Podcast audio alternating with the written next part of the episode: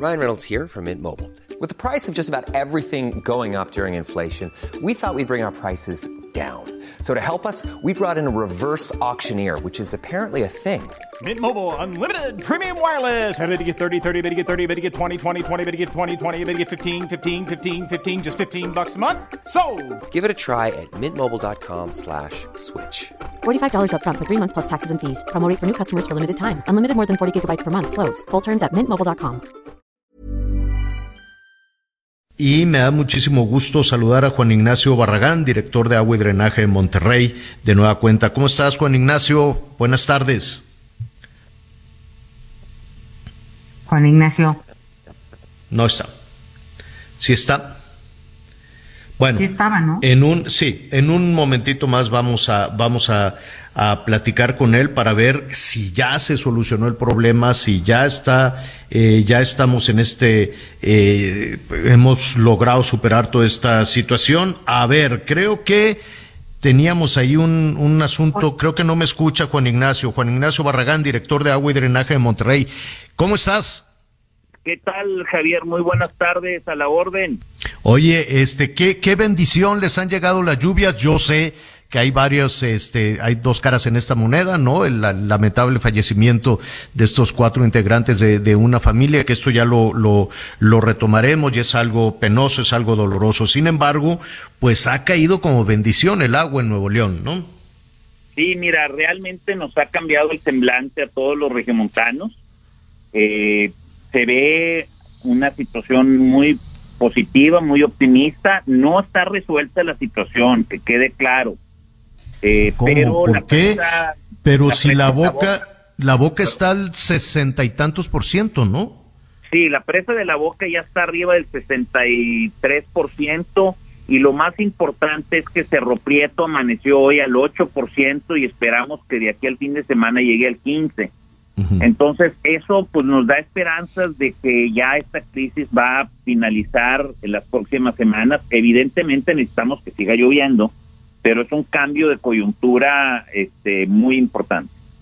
Ahora, este cambio que les da un, un respiro, o que por lo menos a ti te da un respiro, hay que ser cautelosos, ya hay que este, mantener, ¿no? Este, eh, este abastecimiento ordenado de agua, eso me queda muy claro.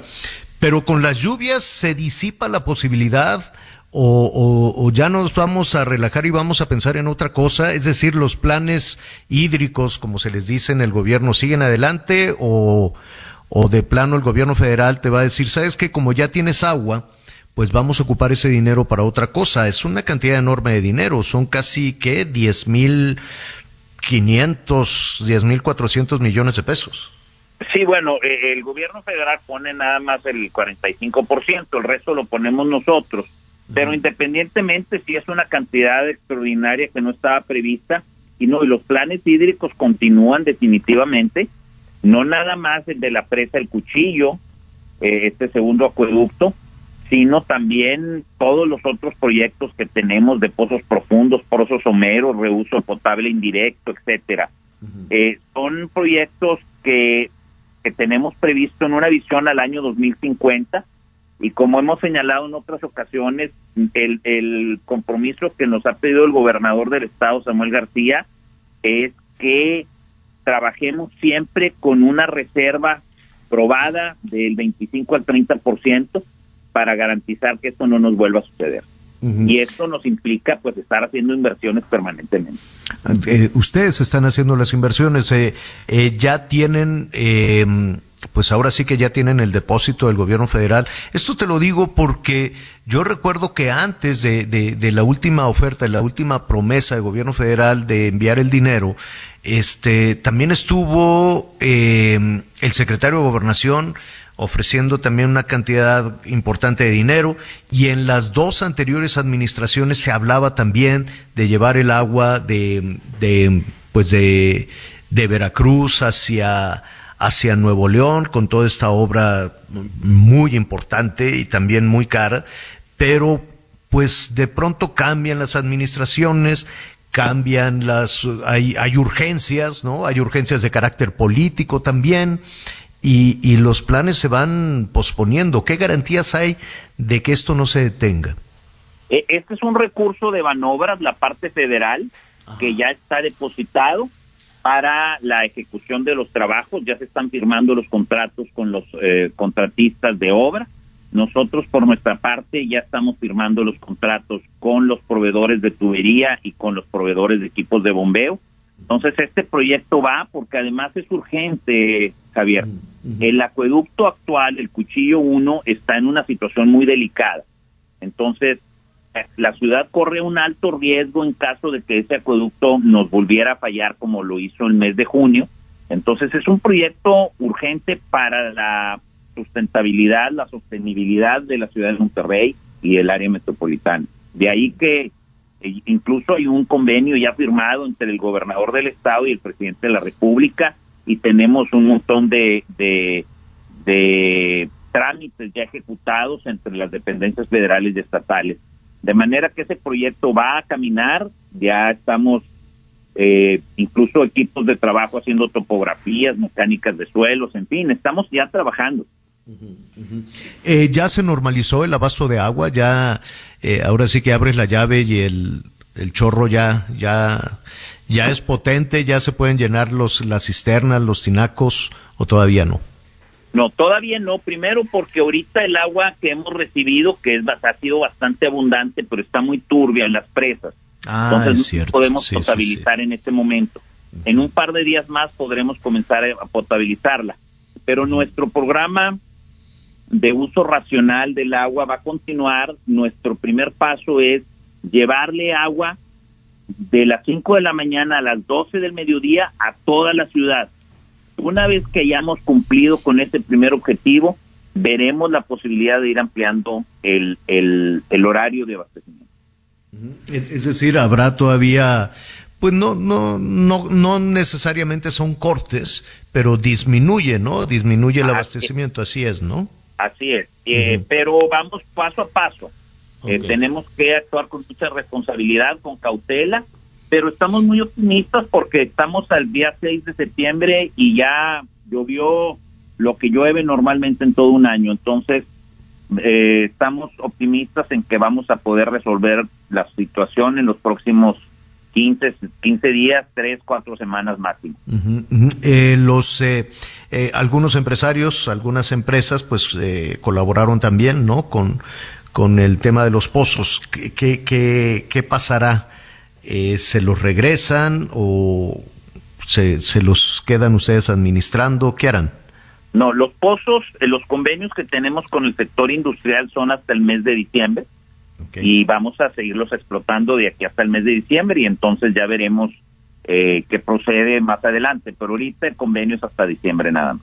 ¿Y, y han respondido bien?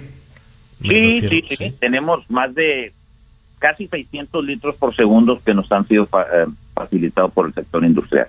Pues qué buena noticia, qué buena noticia que las presas, que las presas se están llenando, ¿no? Eh, Cerro Prieto, que es una, pues es vital para la zona metropolitana de Monterrey, si no me equivoco, cuando recientemente que estuvimos por ahí, pues poco a poquito, pero ya va en un 8%, el pronóstico pues es positivo, ¿verdad? Para que Absolutamente. Para que siga, para que siga eh, creciendo. Está la otra parte, Juan Ignacio, que en ocasiones cuando vienen las desgracias, y lo estamos viendo en em, lo estamos viendo en muchas eh, partes de, del país, sobre todo en la costa Pacífico, en los estados de la costa Pacífico, este que se tiene una infraestructura terrible, ¿no? Y asentamientos irregulares, de pronto hacen unidades habitacionales donde no se debe y los ríos, los arroyos secos, pues no son arroyos secos porque el agua, pues puede puede llegar en cualquier en cualquier momento y por alguna razón hacemos responsable a la naturaleza. No es que la lluvia, aquí en la Ciudad de México, cada vez que hay una, una calamidad, dicen es que fueron lluvias atípicas. Y la lluvia, la lluvia es una bendición. Lo que no hay es la infraestructura adecuada, hay cerros de basura, eh, las calles no tienen mantenimiento, las coladeras están tapadas. Eh, es decir, eh, es relativamente sencillo en ocasiones para algún nivel de autoridad decir es que Diosito es tan malo que nos mandó esta calamidad. ¿Qué hacemos con eso? Mira, eh, hasta ahorita no hemos tenido ningún problema en la infraestructura hídrica. Los lamentables sucesos de las muertes de algunas personas que se han dado en estos días han sido básicamente por falta de prudencia. Y nosotros la recomendación que hace el gobierno del estado es de que no se atraviesen en los vados cuando hay una crecida de agua. La gente le hace confianza, hay veces el auto se descompone, le entra agua al motor y, y, se quedan ahí, viene una ola y se los lleva. Eh, es, es muy triste tener que ver esto, pero no ha sido un problema de, de, falla en la infraestructura, ha sido un problema más de, de desafío, pues, de no medir consecuencias. Digo, ahí está el lamentable fallecimiento del hijo del Bronco, ¿no? También. Exactamente, fue el primero, pero llevamos ya otros seis personas en diferentes eventos que han fallecido y es muy triste, sobre todo porque no es algo e, e, es algo que se pudo haber evitado nada más con un poco de prudencia, pero bueno, este, invitamos a la población a tener mucho cuidado en estas en estas épocas porque Monterrey es una ciudad que se caracteriza por lo que se llaman las avenidas relámpago, es decir, el agua, dadas nuestras montañas, baja con mucha velocidad y eso puede cambiar un arroyo que traía un poquito de agua en, en, un arroyo peligroso en unos cuantos minutos.